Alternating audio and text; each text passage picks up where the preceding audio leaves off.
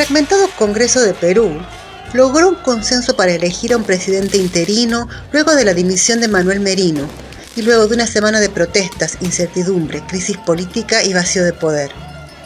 Merino, que asumió después de que el Congreso votara el apartamiento del poder de Martín Vizcarra, acusándolo de corrupción, se enfrentó a multitudinarias manifestaciones que fueron reprimidas por la policía, con el resultado de dos personas muertas y numerosos heridos.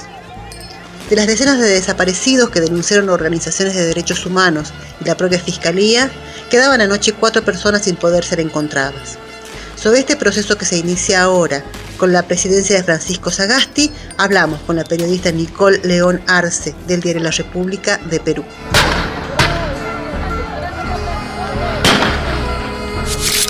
Estás escuchando La Gaceta Podcast.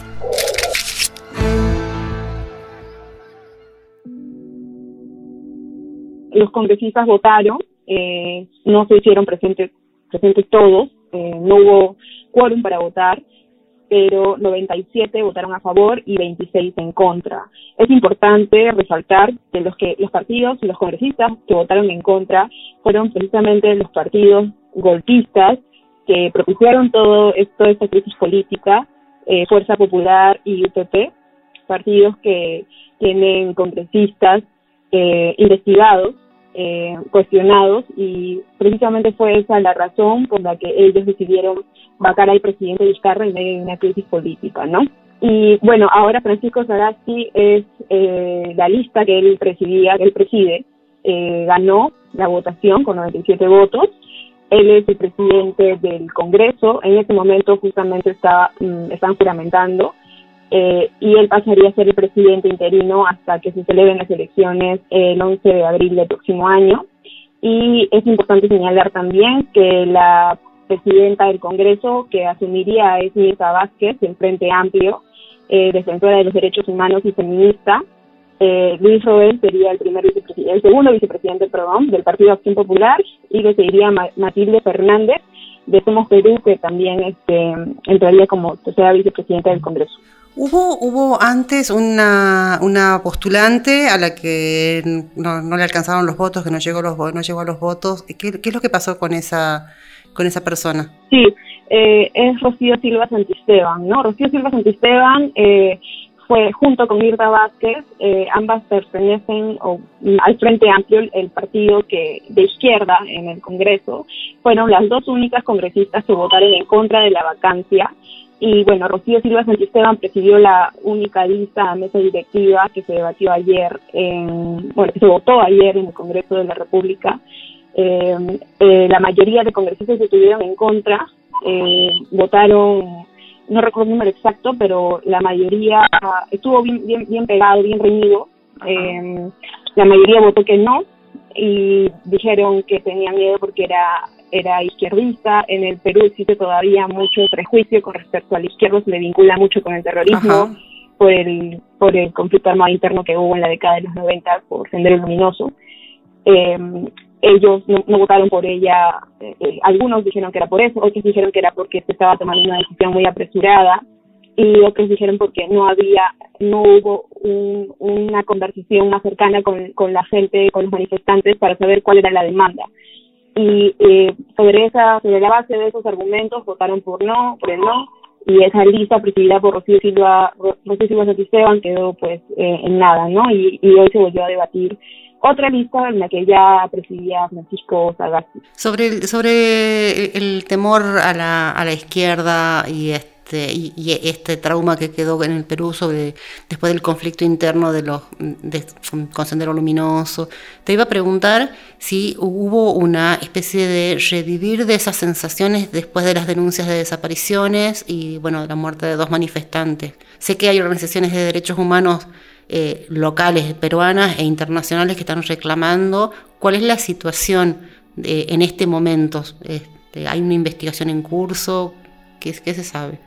Sí, sí, sí. Eh, la, la, manifestación, que la segunda manifestación nacional que se realizó el sábado 14 de noviembre, fue brutal, hubo dos muertos, un centenar de heridos y decenas de desaparecidos.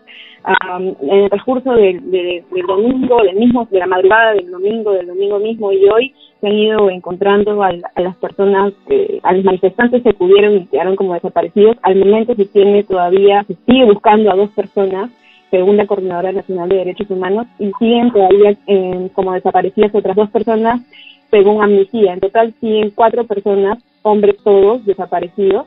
Eh, ahora la, la ONU eh, va a enviar una misión al país para, para que se investigue lo que sucedió la represión por parte de la policía fue brutal, utilizaron armas que no debieron utilizar. Eh, producto de ello fue que murieron dos jóvenes de 22 y 24 años, Inti y Brian. Hoy, mientras eh, juramentaba el, el, presidente, bueno, ahora presidente Sagasti, la familia de Brian protestó en, en la comisaría gritando a los policías que eran unos asesinos. Y precisamente eh, creo que es necesario resaltar que está en manos de Sagasti que no quede impune eso, ¿no?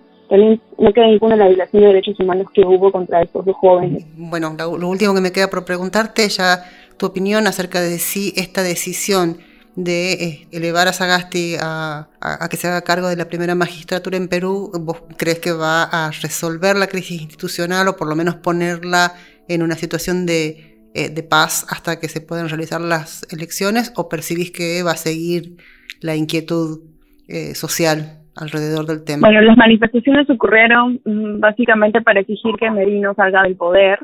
Eh, no fue una manifestación de izquierdas ni de derecha, fue una manifestación para pedir que los congresistas corruptos salgan del poder, que además del pedido para que Merino deje el poder y su gabinete también, y bueno, Francisco Sagasti es un investigador, viene de la academia, es de un partido de centro, eh, y precisamente creo que esa ideología que él plantea es la que, eh, la que la gente está percibiendo como neutralidad, como justo lo que se requiere para un gobierno transitorio que es la, del que él se va a hacer cargo hasta que hasta que haya nuevas elecciones.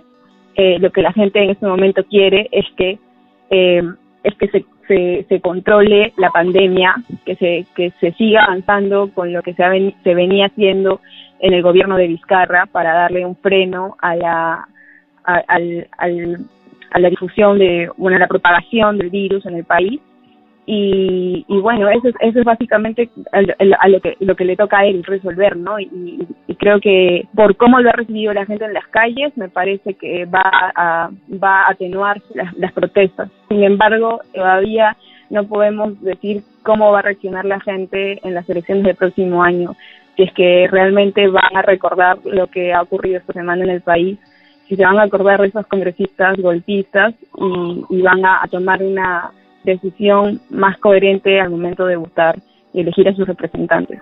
Bueno, muchísimas gracias. Este, ha sido clarísimo tu, tu explicación. Este, y bueno, espero que todo, que todo continúe tranquilizándose y que el Perú vuelva al, al, camino de la institucionalidad. Sí, espero, esperamos lo mismo acá. Muchas gracias. Ha sido un gusto. Esto fue La Gaceta Podcast.